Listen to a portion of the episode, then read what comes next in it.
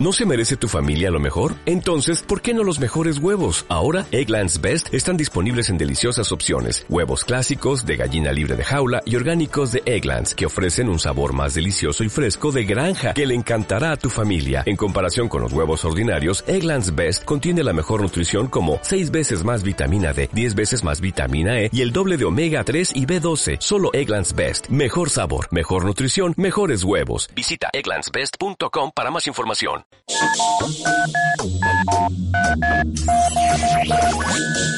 Son las 8. Las 8. Sintonizas Rack Mallorca. Mayor Mallorca. 89.2. 89.2 FM. FM. Pero mira cómo viene la gente a Burundanga, pero mira cómo vienen en Palma de Mallorca. Vienen y vienen y vuelven a... Del 27 al 30 de diciembre en Palma de Mallorca. Es una En el función... Trui Teatre. Es una función... Burundanga. Es una... En el Trui Teatre. Compra ya tu entrada en taquilla truiteatra.es y mallorcatickets.com. Sidecars en concierto presenta Gira Teatros 2019. La banda madrileña aterriza en Mallorca con su cuarto disco, Cuestión de Gravedad. Sus melodías pegadizas y estribillos cómplices le convierten en una de las firmes apuestas de la actualidad musical. El próximo 16 de febrero a las 9 de la noche en Trui Teatra. Compra ya tu entrada en taquilla en truiteatra.es y en mallorcatickets.com. Gemeliers en concierto. Vuelven los gemelos más carismáticos de toda España. Jesús y Daniel presentarán su gira Stereo Tour el sábado 26 de enero a las 8 de la tarde en Trui Teatro. Único concierto en Mallorca. Compra ya tu entrada en taquilla truiteatra.es y mallorcatickets.com.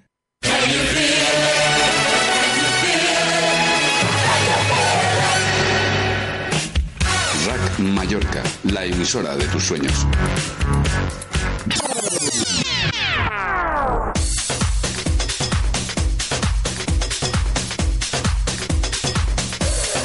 ¿Quieres saber de los mejores entrenadores deportivos sus secretos para conseguir los mejores resultados?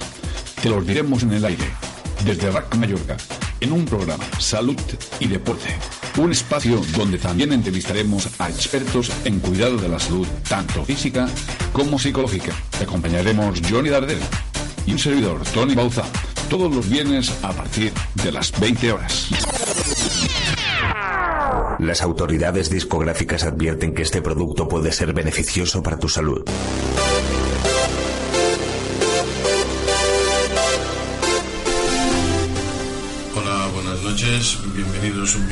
A Deporte y Salud. Eh, sal- mi salud anda mal hoy, Tony.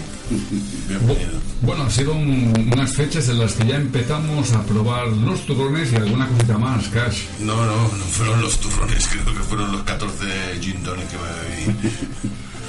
Bueno, también tenemos a Manuel Jiménez. Bienvenido. Hola, buenas noches. Bueno, Manuel, por favor, preséntate y explícanos quién eres, a qué te dedicas, el tiempo libre, en qué lugar se enamoró de ti. Es una- Bueno, eh, mi nombre es Manuel Jiménez, soy podólogo desde hace 35 años, soy profesional liberal y bueno, y nos dedicamos pues eso, esencialmente a la salud del pie. Yo quería preguntarte, ¿damos la suficiente me- importancia al estado de salud a nuestros pies? Rotundamente no, es el gran olvidado, a no ser que tengas un problema de dolor o que te incapacite, realmente es el gran olvidado. Si no fa mal, ya va bien. Eh, Sí, con que no duela, no, no. no le prestamos ninguna Y atención. habría que prestarle más, más atención. Hombre, una buena higiene y sobre todo un buen calzado, eso es fundamental. Todo el mundo visita al dentista. Ahora tal, que es, importante tener los dientes. Pero no un podólogo. No, Habría que cambiar la mentalidad esta, es decir, sobre los pies. hombre, es fundamental porque realmente es una parte del cuerpo la que está en contacto con el suelo, la que martirizamos y machacamos y sobre todo cuando los metemos donde no caben, ¿no? Pero la- realmente no se le da la importancia que tiene. Como bien dice, los dientes se ven, la gente se los cuida, va al dentista periódicamente La podología realmente ha sido el, el- el hermano feo ¿no? de la medicina que no, no se le ha prestado nunca la atención que se merece. Mira, te quería hacer una pregunta. ¿Por qué es importante que cuidemos y prestemos más atención a esta parte del cuerpo? Muchas veces olvidada. ¿Qué importancia tienen los pies realmente? Hombre, piensa que es lo que estamos en contacto con el suelo, es la única parte de nuestro cuerpo que continuamente está apoyando, ¿no? Entonces, Bueno, en contacto con el suelo yo he estado varias veces porque boxeaba. Cuando me han zumbado alguna, me he ido al suelo más de una vez. Todas las partes del cuerpo. Eso ya es diferente, desde luego. Pero bueno, una superficie tan pequeña como la de un pie, que puede tener 30 a 35 centímetros, pie ya de adulto, claro, es una superficie muy pequeñita que está en contacto, que nos mantiene en equilibrio continuamente, no solamente eh, nos ayuda a caminar, a, a frenar, a saltar, en fin, es una parte que cuando tomas conciencia, lo fundamental que es. Bueno, eh, todo esto son preguntas de nuestros de nuestros oyentes que, que hacen- van haciendo. Claro, nosotros les decimos el invitado que tenemos y ellos preguntan. Perfecto. Es decir, si le hubiéramos dicho un urólogo, supongo que nos preguntarían por los pies, preguntarían por qué no enrabanó hoy. Qué eres, tío.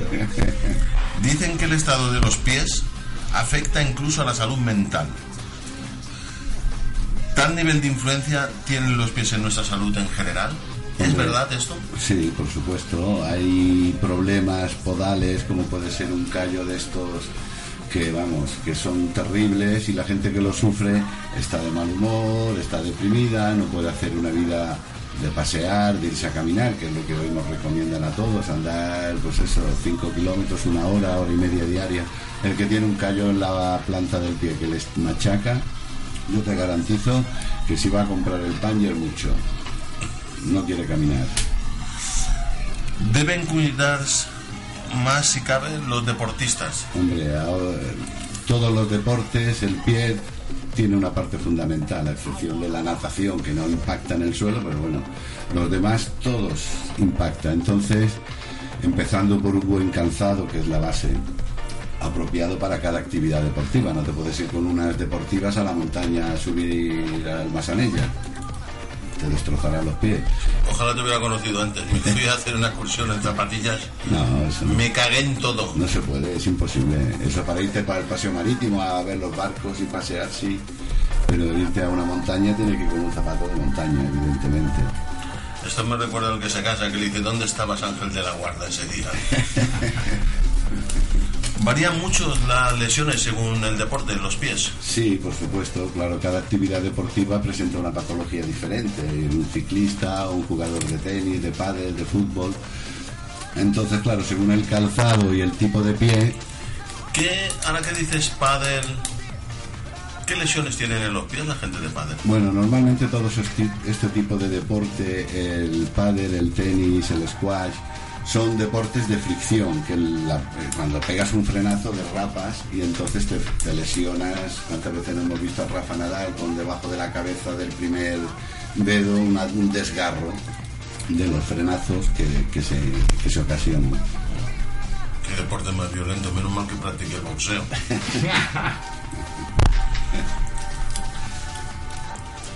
Em, hace 30 años, cuando empezaste, ¿no? Hace 35, sí. 35. ¿Se prestaba No. la misma atención a los pies de los deportistas que hoy y tal? Cero, cero, cero. No, no, no había, a no ser un deportista de élite, evidentemente, pero la gran mayoría se compraban unas zapatillas cualesquiera y con eso ya iban, ya iban tirando. Atención, cero. Mira. Hoy sí. Hoy hay Hoy- conciencia, la gente viene, le hacemos unos estudios de la pisada, que es lo fundamental. Las lesiones vienen siempre por lo mismo, por una mala pisada. Si tienes un mal apoyo y tú le das caña y lo fuerzas, pues al final se, Es que esto era la siguiente pregunta. ¿Pueden derivar lesiones que tienen futbolistas o los atletas por errores que cometen los propios deportistas, que acaban costando lesiones en sus pies?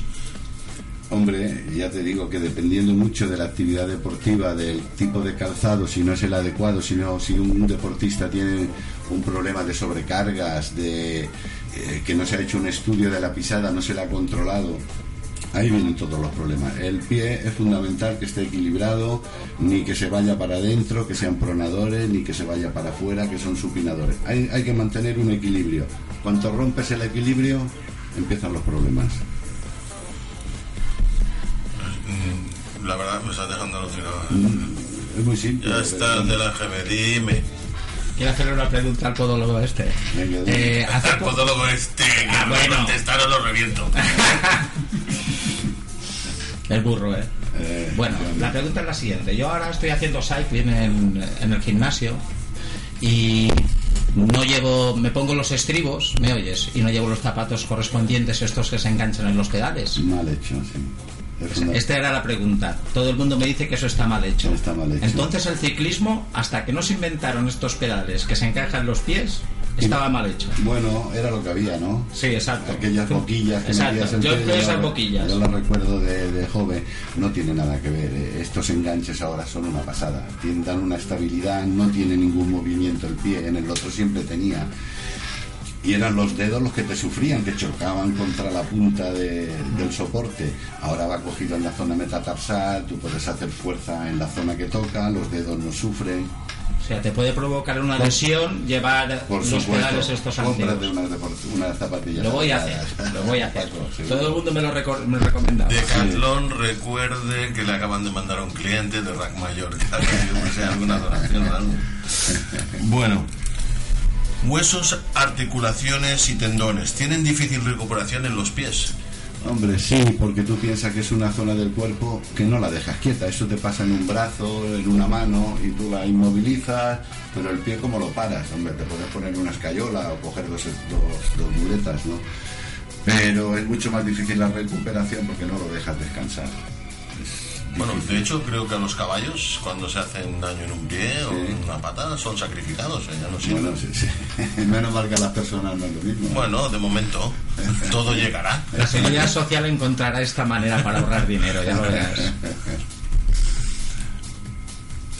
Y eso, ¿y qué importancia tienen para evitar lesiones las zapatillas elegidas para practicar deporte? Y me refiero incluso para los deportistas amateurs, es decir, para todo el mundo, como ahora le han recomendado a él que enganche... El zapatilla tiene que ser eh, adecuada. Hay que buscar, según el tipo de deporte, hoy que estamos en el mundo de las especializaciones, pues buscar un, asesoramiento en una tienda deportiva. Si vas a jugar a pádel, pues lógicamente le tienes que unas de pádel, no las puedes emplear para ir a, a jugar a tenis o tal, porque la suela es completamente distinta, mucho más dura, tiene otras condiciones. Hay que llevar el calzado adecuado para cada... ¿Sabe? Yo me iba a correr con una John Smith.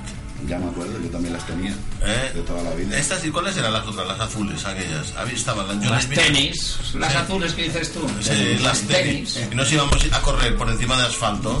O hasta que se volvía la suela tan fina que vamos, Sí, notabas sí, hasta las hasta- piedrecitas al caminar. Hasta que le decías a tu madre, necesito unas nuevas de que ara estan senceres.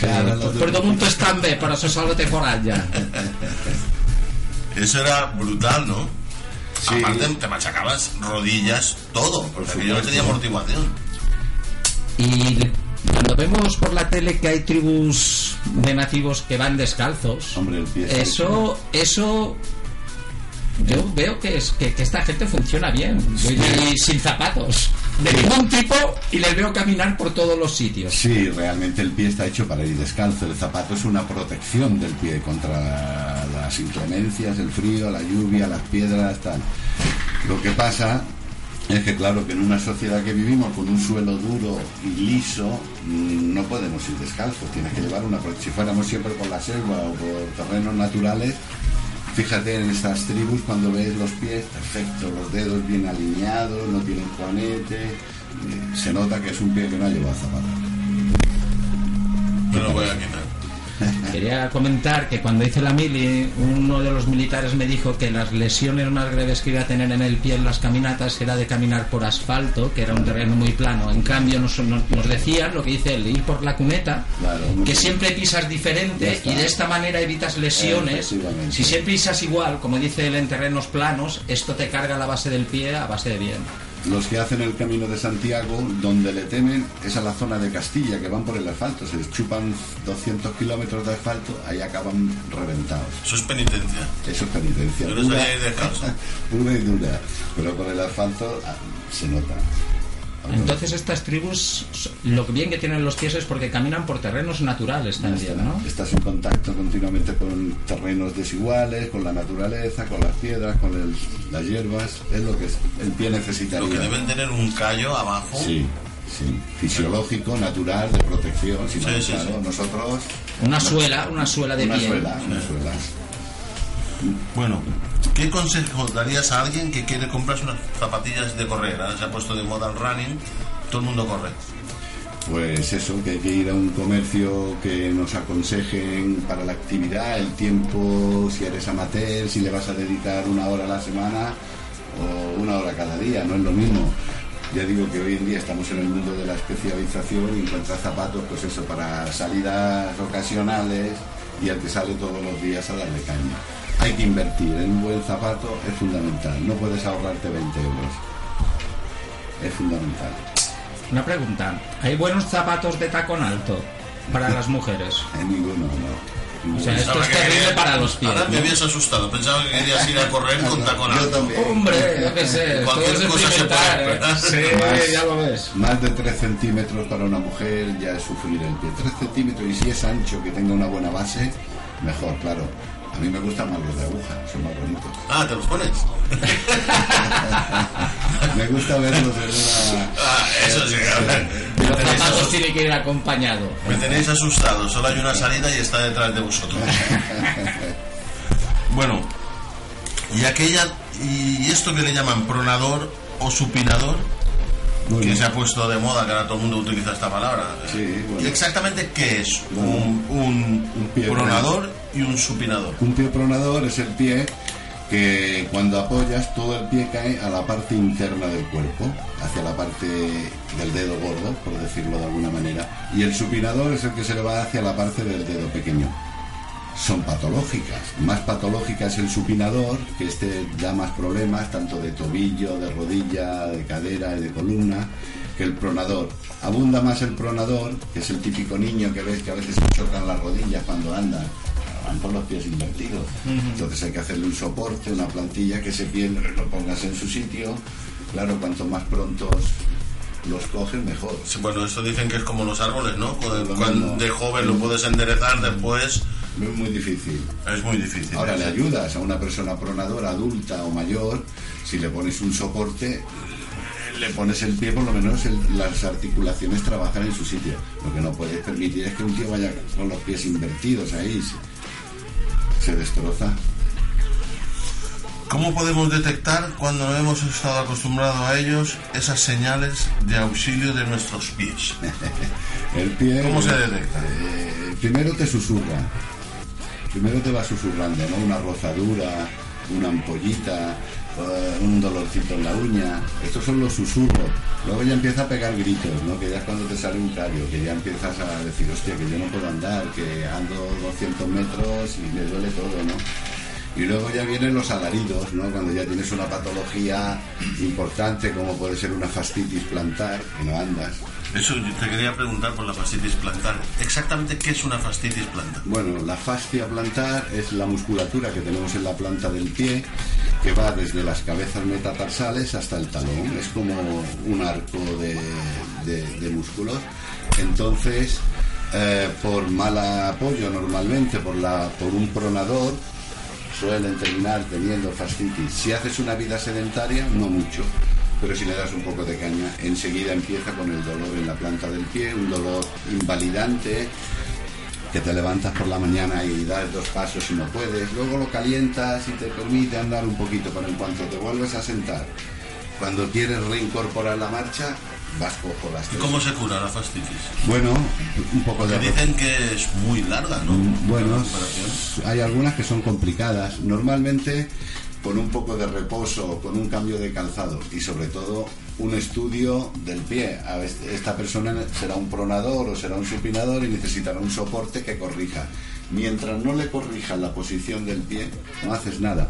Le puedes dar antiinflamatorios, le puedes dar hielo, eh, rehabilitación, láser, todo lo que quiera le va a ayudar a quitar la inflamación. Pero como el tío cuando vuelva a andar va a seguir haciendo el problema que tenía, volvemos a estar en el mismo sitio. Necesita un soporte que corrija ese pie. También supongo que los, los pies al llevar una carga de peso en una zona tan reducida, supongo que es lo que dices tú, hace que los impactos o cualquier cosa se multiplique. Por supuesto. Por supuesto. es la zona fundamental, lo que has dicho, zona pequeña y de impacto continuo pero bueno, ahora han salido muchas por el sobreesfuerzo de fascitis. Antes veías poquitas y ahora cada día tienes un montón de pacientes. Es que la gente hace mucho deporte ahora. Ahora todo el mundo se cuida. También supongo que también influye lo que hablamos del deporte. Si tú has sido deportista desde siempre o si empiezas a los 40 años a practicar deporte, como puede ser mi caso, e intentas hacer una maratón de 40 kilómetros, creo que tu cuerpo no estará ni tus pies preparados para eso. Es, eso seguro. Es como, por ejemplo, si alguien quisiera boxear como tú, le resultaría imposible a tu edad. Tendría que empezar antes, ¿me entiendes? No, pues, podría coger la técnica, lo que no podría competir ya porque no le iban a dar ni la licencia. Te lo digo, es importante, supongo, saber hasta dónde tú puedes llegar para darles esfuerzo a tus pies. A mi edad, 40 eh, años, gracias. Te conservas como una Pero tengo como 16 más, ¿sabes? no, ¿qué coño? 19 más. Pero lo llevas bien. Recordamos que estamos sintonizando Salud y Deporte desde RAC Mallorca 89.2 FM. Y tenemos un nuevo móvil, un nuevo teléfono para poder contactar y dar opiniones. Es el 684-097642. 684-097642. Que podéis consultar, por supuesto, en nuestro Facebook. Bueno, ¿cuáles son las consecuencias de las callosidades? La callosidad no es ni más ni menos que una protección que se hace la piel. en cualquier punto de fricción, si eso es persistente y continuo, pues al final sale una callosidad. Primero sale una rozadura, luego una ampolla, y si esa callosidad persiste, pues Normalmente depende mucho donde salgan, no es lo mismo. Las que salen en el dorso de los pies, encima de los deditos, generalmente es provocado por los zapatos. Zapatos inadecuados, la señora que va con los dedos ahí ¿eh? encogiditos y encima de cada articulación le sale uno. Y los que salen abajo en la planta son más crueles porque son mecánicos de la mala pisada. Entonces ahí sí que hay que hacer un buen estudio y alegrarle la vida un poco a este paciente. ¿Y, y eso que hacían? Que, no sé si eran los chinos o los japoneses que reducían los pies a la No, los chinos, eso era una aberración. Hacían un vendaje del punta de dedo a talón y el pie crecía para arriba. Imagínate lo que debían sufrir estas pobres mujeres y después para caminar, porque yo sé que era para tener el pie pequeñito. Para tenerlo pequeñito, para que no se fueran de casa. Yo quería preguntarte si esto de la medicina podal también... A mí me ha dado la sensación que cuando yo nací en los 65 al 70 parecía que había como una manía de ponerle a todos los niños zapatos ortopédicos, no sé si lo recuerdas. Y a día de hoy veo que los chavales así pequeñitos, niños no pequeños, llevan. no llevan zapatos. Y cuando llega, iba a la escuela, estaba el clásico niño que llevaba aquellos botines tipo Frankenstein. Ahora, llevan, brackets. Sí, ahora, se ha puesto de moda en la boca, claro. Así es. Y esta, esta moda de de corregir los pies a los niños pequeños ha, producido problemas a la gente de mayor? Hombre, ha habido generaciones, como tú dices bien, de los años 60, principios de los 70, que la gente se puso de moda, como yo, meterle al niño una coraza en el pie, ¿eh? que ahí no lo podían mover. Afortunadamente eso está completamente en desuso y se buscan zapatos flexibles, elásticos, que no limiten la movilidad del pie. El pie se tiene que mover y más en un niño no le puedes meter ahí un zapato duro. Quería quería preguntar, has estado a punto de interrumpirme. ¿Qué ha aportado y puede aportar la tecnología y la biotecnología a la profesión de la salud de los pies? A los profesionales. Hombre, hoy en día tenemos muchas herramientas, tanto de diagnóstico como de tratamiento, que evidentemente antes no las teníamos, empezando por una resonancia magnética, antes ibas un poco a ojo con una radiografía, intuyendo más que viendo, Hoy en día se hace una resonancia, un TAC, una gammagrafía ósea y tienes información que, evidentemente hace 20 años. Ha sido un gran avance también, claro, lo de los. Sí, hablábamos de los zapatos. Si tú no te veías, muchas cosas se debían hacer por intuición. Sí. Tony, querías decir algo. Sí, yo, yo recuerdo aquella época en la que a los niños les ponían unas plantillas ortopédicas y, y unos botones que les ataban. Sí, lo que decía Paco. Claro, y, y- y- y- pero todo eso finalmente funcionó. No, no, evidentemente que no. Los niños, cuando tú coges un niño hasta los 3, 4, 5 años, le miras el pie, es un pie rechonchete, gordito, y parece que no tenía puente, entonces venía como esa fobia, vamos que el niño tenga puente, y desde zapatos que ya venían con arcos para formar el puente, a plantillas ortopédicas que realmente no, no funcionaban y le ayudaban al niño. Yo recuerdo las plantillas que dicen tú. Siempre se decía que los niños había, ah, no sé, no sé cómo había tantos pies planos cuando yo era niño. Porque ya te digo, porque los niños hasta una cierta edad, todos los niños parece que tienen el pie plano, pero es un falso pie plano, es un pie gordito, tú coges un pie de un crío de 3, 4 años y difícilmente le ves el puente. es como una almohadilla, Es como, diríamos. claro, está protegiendo todos los huesitos que están en formación, ¿no? Entonces, es lógico, entonces el papá, el mamá, ¡oh, qué pie más plano! Vamos a llevarlo que le pongan una plantilla que le hagan puente. Mal hecho. Si no es con un diagnóstico de un profesional, no se puede automedicar uno con estas cosas, ni mucho menos. Y para terminar, ¿dónde ejerce y pueden localizarle nuestros oyentes? Dan- puede, también puede dar el teléfono. Desde hace 35 años tengo despacho abierto en la calle San Miguel de Palma. Estoy encima del número 14 y bueno, eh, espero seguir unos años más por allí. Pues muchas gracias. Tenemos que agradecer que haya estado aquí con nosotros Nada, un placer. Manuel Jiménez. Eh, estos consejos tomároslos en serio, sobre todo la gente que hace deporte. Y, ah, y otra cosa quería preguntar, esto no es que no puede pasar. Pies de atleta, total. Poses zapatillas que en el gimnasio cogerás pies de atleta. Sí, entonces- ¿Qué es un pie de atleta? Bueno, es una... No quiere decir que sea que vayas a correr más, No, porque tengas eso. no, está claro. Que duele que te cagas. Sí, pica sobre todo, es el típico hongo, es un, un típico hongo- que se le dice piel de atleta porque se contagiaba en los gimnasios cuando la gente se duchaba y no cogían zapatillas. Evidentemente hay que no te puedes meter en una ducha pública sin unas zapatillas. Y los niños igual porque son los que cogen luego pues eso, piel de atleta, hongos, papilomas, todas enfermedades contagiosas. Y ahora quiero hacerle una pregunta. Me han dicho que para combatir el pie de atleta sirve la, la esencia de árbol del té mezclada Bueno, es un producto antimicótico que va bien. para prevenirlo, diríamos. Sí, para como o sea, poner unas gotas al gel nos iría Sí, bien, ¿no? Sí, sí, sí. Yo a los, per- Gracias. a los perritos también se los pongo. Sí, lo mata todo, tengo entendido. Bueno, pues muchas gracias Nada, y a continuación pasaremos con nuestro nuevo invitado, profesor de esgrima. En breve volvemos. En Rack Mallorca, 89.2 FM, hemos estado con un podólogo, un experto, que nos ha hablado de todos los secretos que deberíamos entender para mejorar nuestra salud. Muchas gracias. Gracias a vosotros.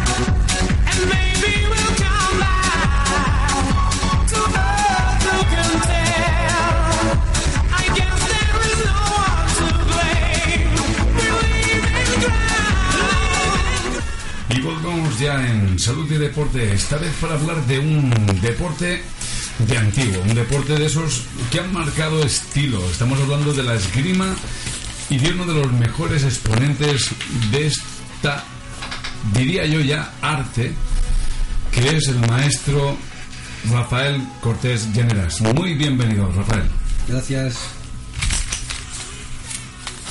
Eh, buenas noches, hermano. Buenas noches. ¿Qué es la esgrima de hoy? Bueno. ¿O qué es para la gente la esgrima hoy? Porque ya no es como antes, no vamos con un sable, que no estaría nada mal, pero no vamos. Ya, bueno, eh, la esgrima de hoy, eh, yo me referiría a Mallorca, es la gran desconocida. Eh, aquí en Mallorca la esgrima es totalmente muy desconocida no hay ayudas, no hay prácticamente nada más que si se conoce es por el esfuerzo de los que hacemos esgrima. Y sigue, es un arte del manejo de la espada que sigue trabajando los mismos principios que antaño, es decir, depende de la modalidad que hagas. Tenemos la deportiva, tenemos la clásica, la medieval, depende de lo que hagas. Pues sigue teniendo ese mismo principio, ese mismo o digamos honorabilidad que se busca que, en, los, tiradores, en la gente que lo practica, ¿no?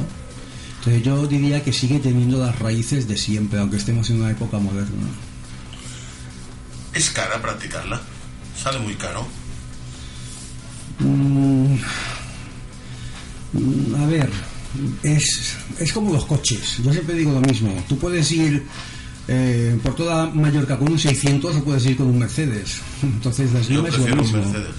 ya, uh, ya, uh, pero hay materiales que son perfectamente uh, asequibles y puedes hacer una esgrima perfectamente técnica, perfectamente profesional y de buena calidad y luego pues también puedes comprar una espada que a lo mejor si hablamos de que es mi modalidad que es la esgrima medieval pues por 100 euros tienes una espada y te puedes gastar 1000 euros con la misma espada y hacer exactamente lo mismo. es que depende. Material básico para practicar esgrima medieval, que es tu modalidad. Bueno, la esgrima medieval o la esgrima clásica o el material básico, una careta, o una espada, puede ser medieval, de línea medieval o de esgrima rapier del siglo XVII o del siglo XV, del siglo XVI, una chaquetilla, lo que llamamos también un coleto, un peto protector, unos pantalones, mm, esto es un poquito, puede ser un chandal, un pantalón tipo chandal, pero bueno, hay pantalones específicos para, para la esgrima, eh, unas calzas, unas zapatillas, unos guantes. Esto sería. Un protector para evitar. Sí, eh, si, si, utilizamos rapier, no hace falta que sean tan, digamos, gruesos. Pero si ya vamos un poquito a la esgrima medieval, que utiliza una hoja más pesada, más sólida, sí es importante que, digamos, las protecciones, sea guante, sea chaquetilla, digamos, tienen más, más robustez, más, son más sólidos. De hecho, en, en la esgrima rapier podemos utilizar el mismo material que en la deportiva, una chaquetilla, una careta, unos pantalones.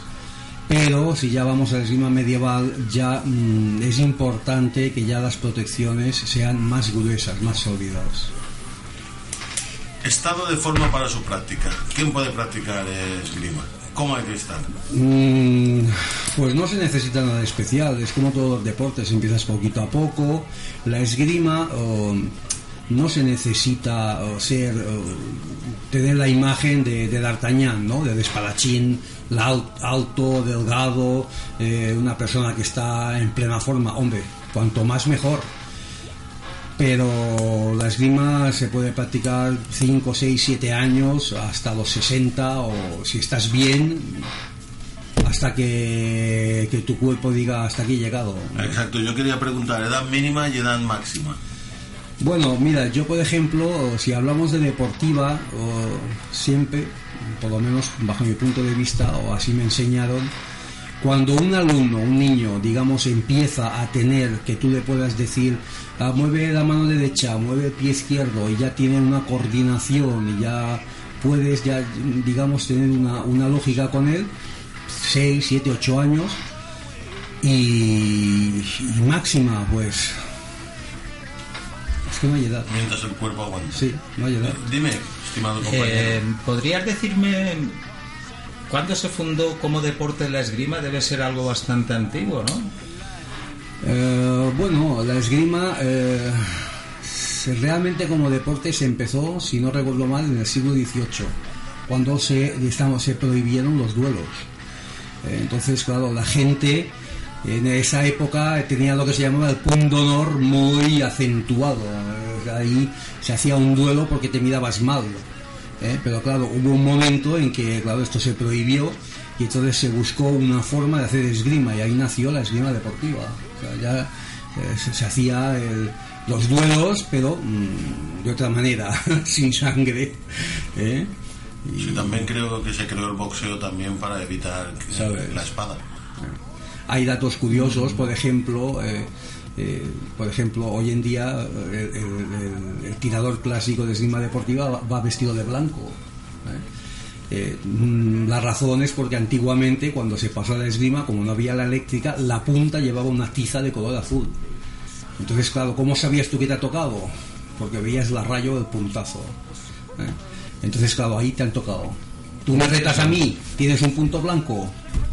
Ahí he lavado mi sangre. Ahí debía ser un sistema muy fidedigno, que quiero decir que no debía ser... Esto eran cosas de caballeros, ¿no? Sí, sí, sí, sí, sí, claro. Porque el boxeo también era de caballeros, no lo practicaba. Lo que pasa que es esto, que antiguamente estamos hablando siglo XV, XVI, XVII, claro, en Madrid eh, del siglo XVII, pues te miraban mal y...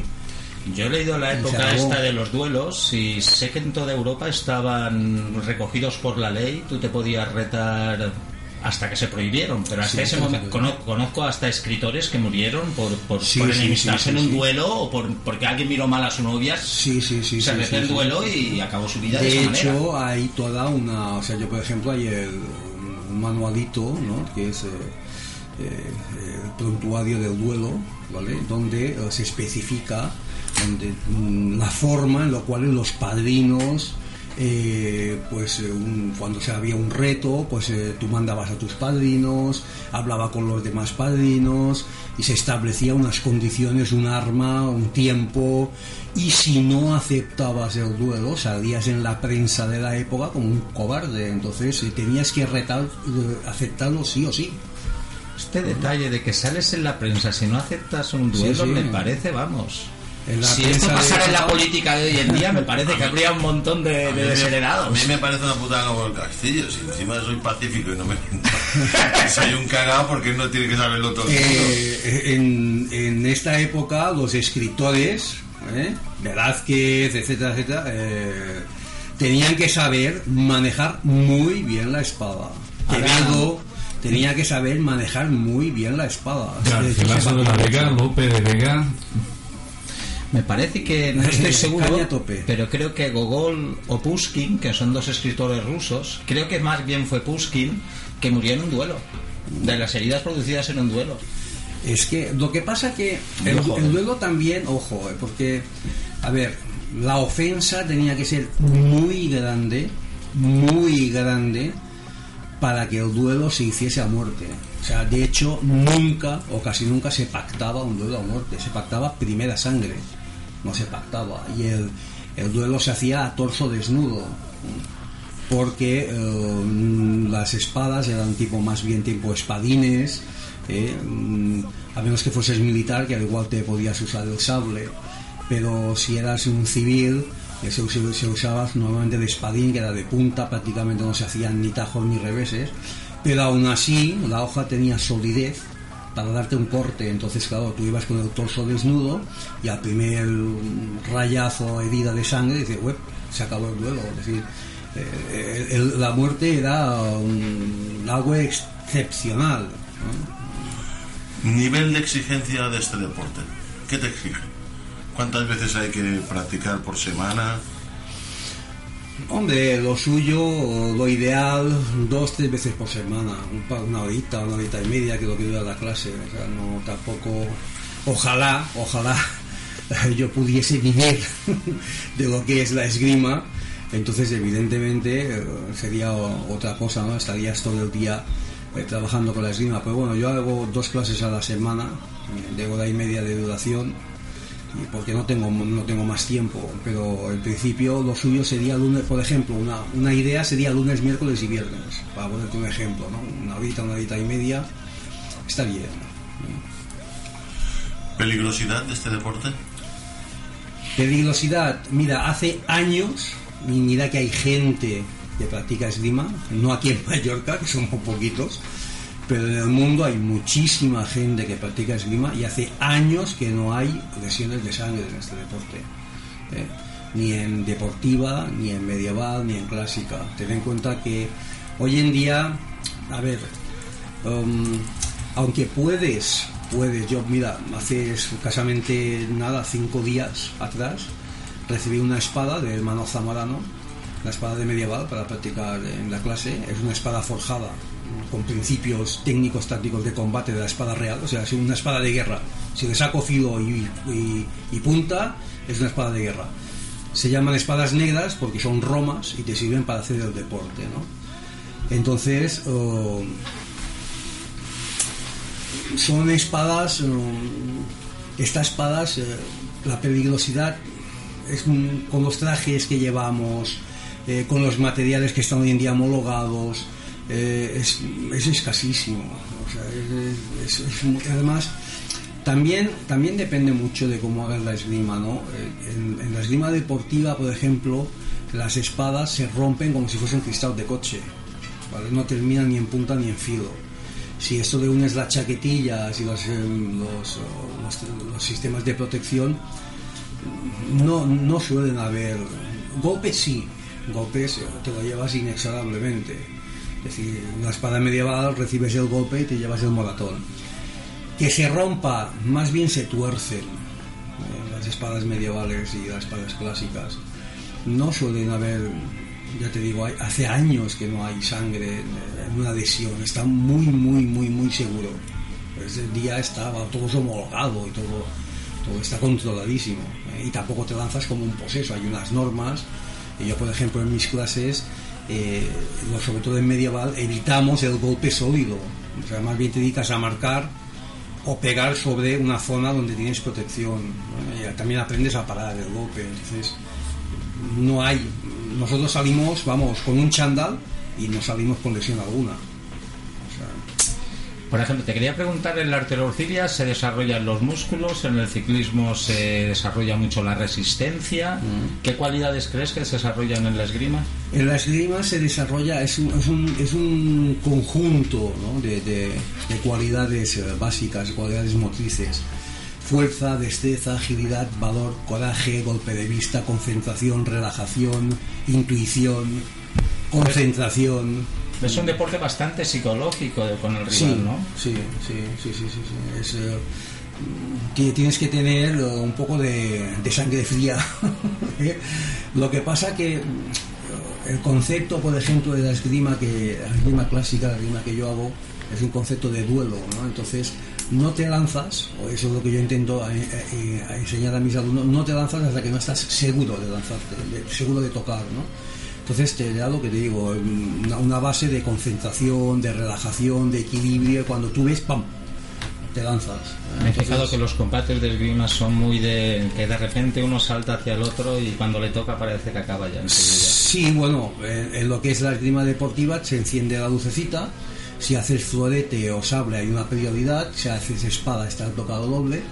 En mi caso, el tocado doble no está lógicamente reconocido, ¿vale? Porque eh, la esgrima de la es- la esgrima clásica eh, el principio eh, que yo hago, por ejemplo, es el, el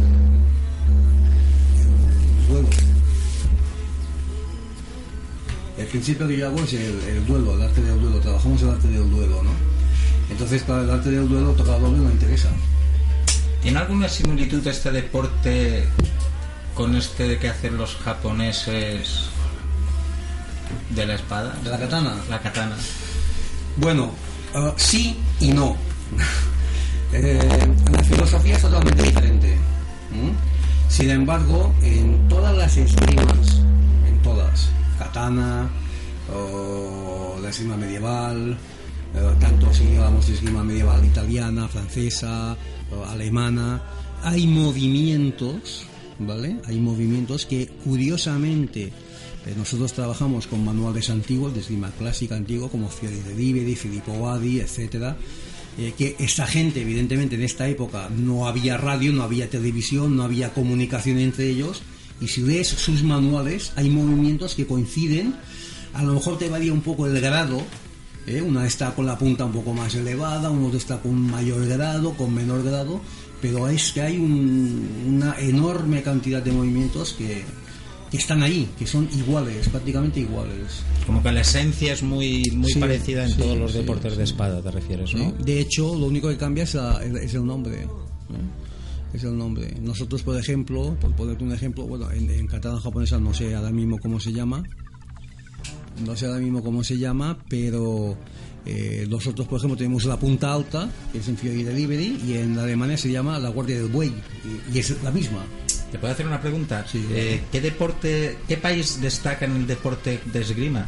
No conozco. Es que tampoco es España, España, vamos. España en las Olimpiadas gana medallas, ¿no? Eh, España, España. Los Bueno. países del este también se practicaba Eh, mucho. ¿no? A ver, hay muy buena esgrima. Hay muy buena esgrima en, en toda la comunidad hay muy buena esgrima. Lo que pasa que hay países eh, que, por ejemplo, ya te digo, en deportiva yo ahora mismo estoy un poquito desconectado porque mi especialidad es más bien la antigua, la clásica y tal, ¿no? Pero hay países con que, por ejemplo, eh, su técnica y su táctica es más bien de fuerza. Van a buscar batidas, van a buscar tomas de hierro, presiones, expulsiones. Hay que a lo mejor, pues los italianos, pues pueden ser quizás un poquito más técnicos, fintas, provocaciones. ¿eh? Entonces, eh, claro, cada uno desarrolla un poquito, un poquito su, su estrategia, ¿sabes? Tiempo medio en tener dominio de este deporte. Toda la vida. Tienes que trabajar toda la vida. Toda la vida. Sí. O- para tener dominio, ¿eh? O sea, eh, Pero por ejemplo... digamos, para ser un practicante, yo qué Bueno, sé, para ser un practicante- boxeo se calcula que más o menos en un año alguien puede... Mira, yo tengo ahora mismo alumnos de tres meses y eh, ya hemos empezado a hacer combates. ¿Vale? Entonces, eh, ahora si vamos a la esgrima clásica, pues te dice que el espadachín tenía una habilidad tal que era capaz de meter la punta de su espada en un anillo de una niña de 15 años. Imagínate tú la habilidad que tienes que tener para ponerte en guardia, ponerte un anillito en la pared o en un corcho y tú haciendo movimiento, pam, le metes la punta de tu espada y en el centro.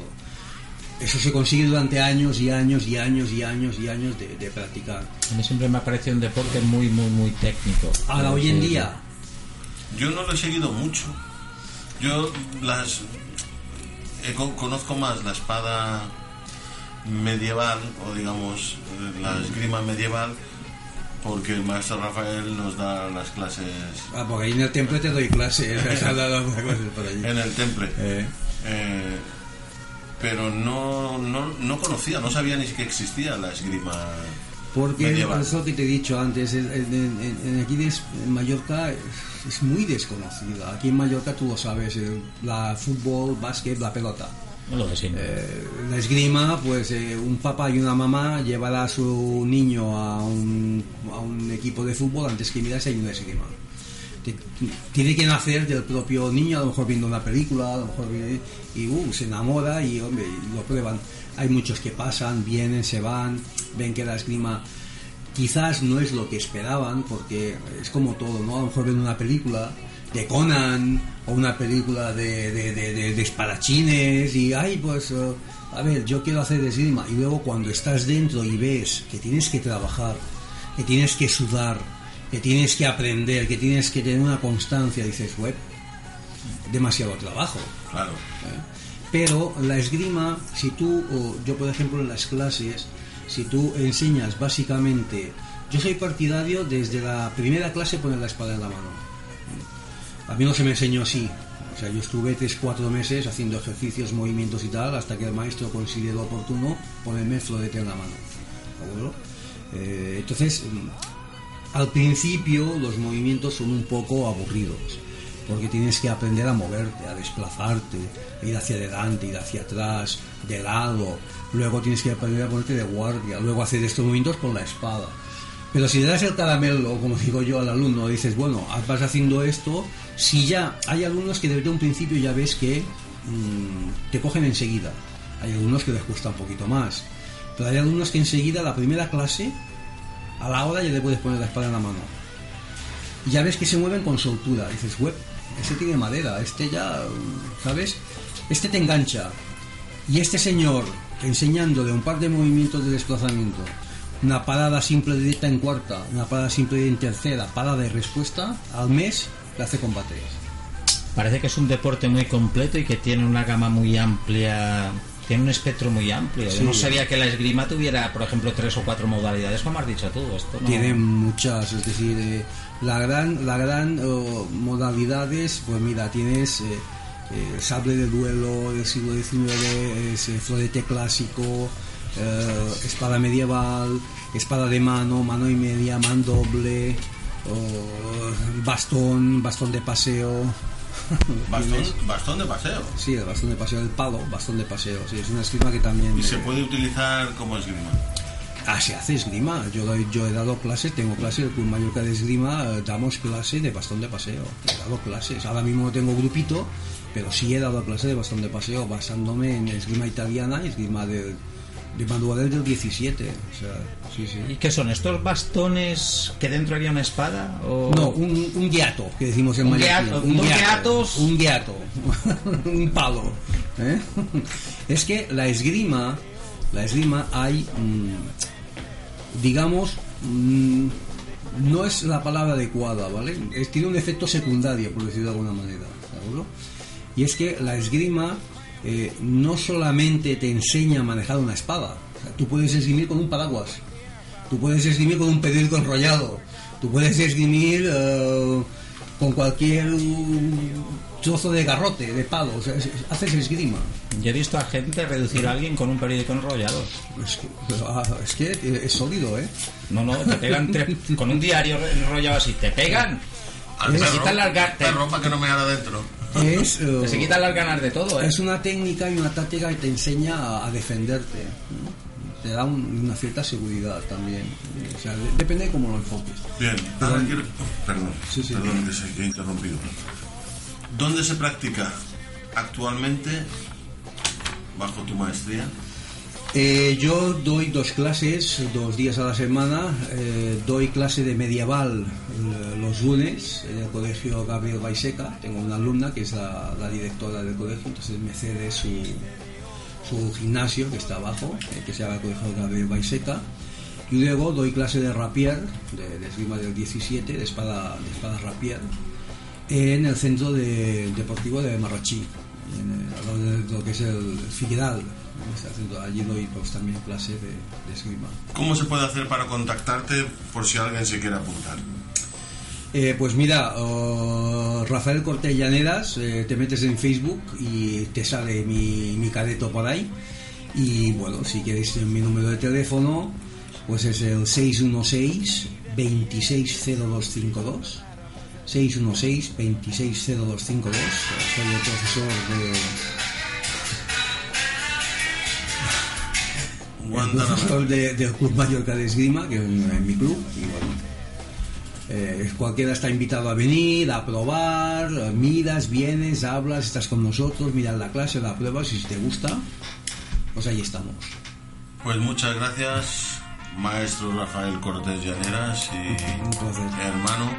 Gracias por acercarnos un deporte como la esgrima a la gente gente como nosotros. Pues a pegarse espadazos. Tenemos que despedir el programa, no sin antes recordaros que Tony Bauza y yo estamos en la junta directiva de del comedor Tardor y necesitamos de vuestra ayuda siempre. Por cierto, el hermano Rafael siempre nos trae pan y nos trae cosas.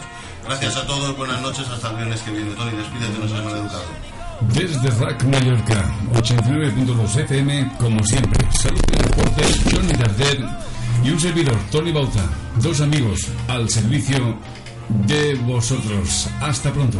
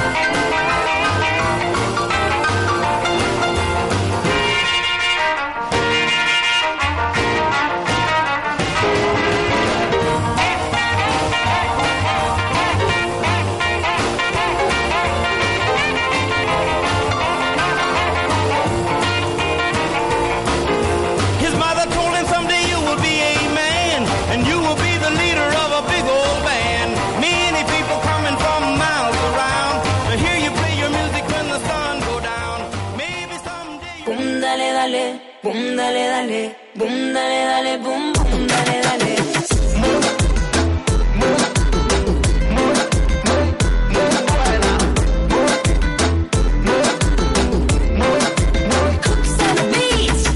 Escucha mi amor, no sé si lo sientes, me sube un calor, que esto está caliente como una pimienta que arde en la boca, como malagueta la forma que me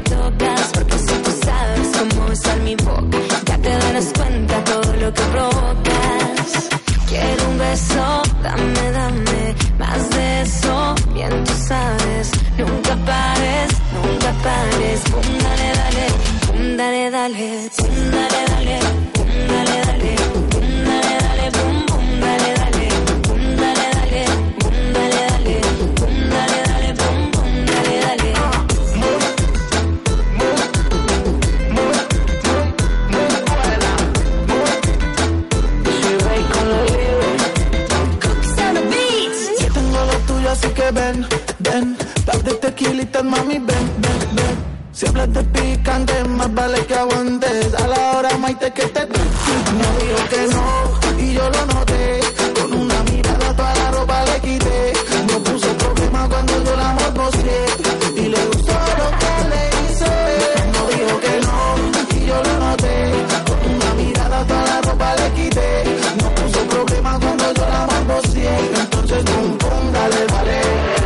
Quiero un beso, dame, dame más de eso. Bien tú sabes, nunca pares, nunca pares. Dale, dale, dale, dale, dale, dale, dale, dale, dale, dale.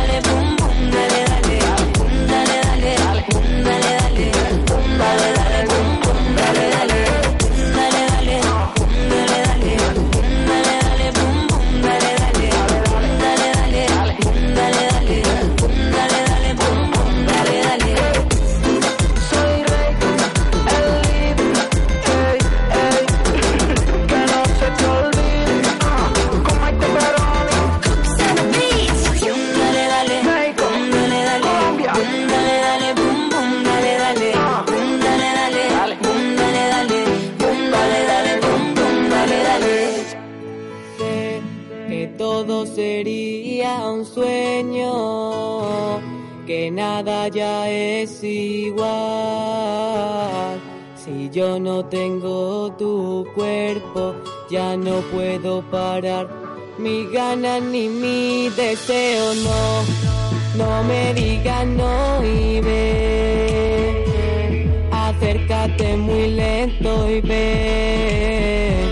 Juntemos nuestro cuerpo, abrázame muy lento y bésame Quiero que sea tú la que me mire. Quiero que sea tú la que me bese. Yo estaré juntito a tu boca.